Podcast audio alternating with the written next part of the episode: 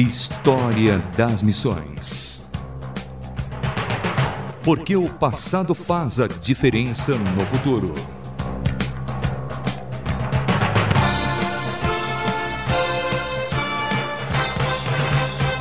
Olá, sou Samuel Matos e no História das Missões de hoje falaremos sobre as missões promovidas pela Igreja Assembleia de Deus no Brasil.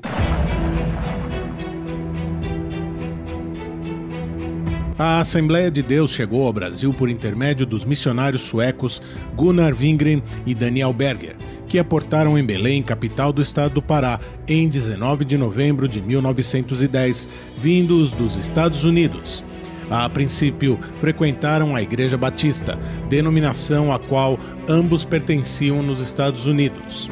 O trabalho cresceu muito nesta década, mas a partir de 18 de janeiro de 1918, a nova igreja, por sugestão de Gunnar Wingren, passou a chamar-se Assembleia de Deus em virtude da fundação das Assembleias de Deus dos Estados Unidos em 1914 em Hot Springs, Arkansas, mas sem qualquer ligação institucional entre ambas as igrejas.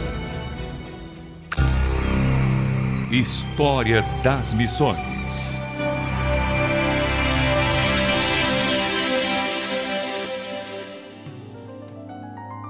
A Assembleia de Deus no Brasil expandiu-se pelo estado do Pará, alcançando o Amazonas e propagando-se para o Nordeste, principalmente entre as camadas mais pobres da população.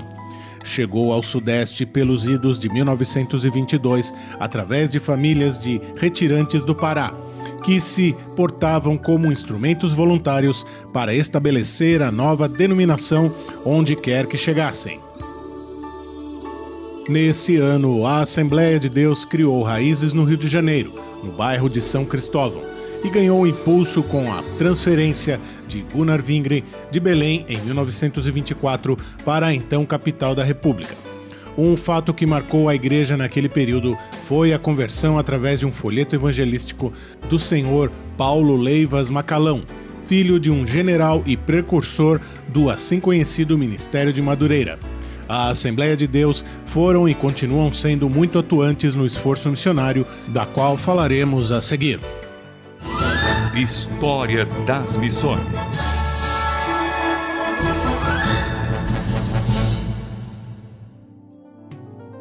A Assembleia de Deus no Brasil, de sua sede em Belém, no Pará, enviou a Portugal em 1920 seu primeiro missionário ao exterior, José Plácido da Costa.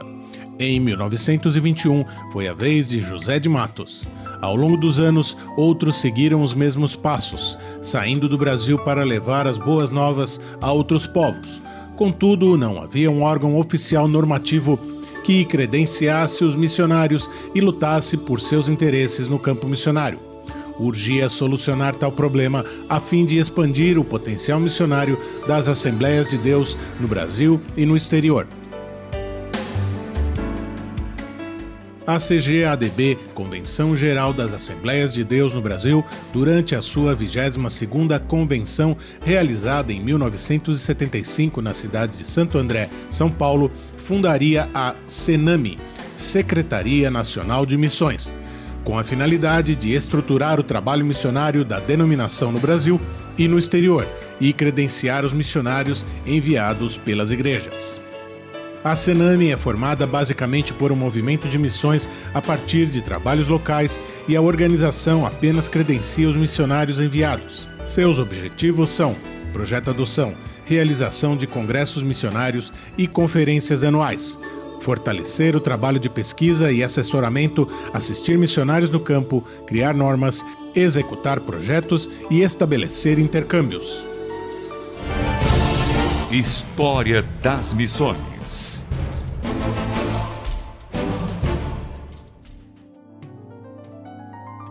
Durante o Congresso em Natal, em 1973, foi preparado um relatório para tratar da criação da Secretaria Nacional de Missões das Assembleias de Deus.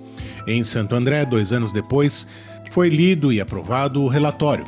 O presidente pastor Túlio Barros Ferreira falou de forma eloquente e expressiva sobre a obra missionária. Tendo cantado um hino, os pastores Otoniel e Osiel Moura de Paula trouxeram um avivamento aos convencionais.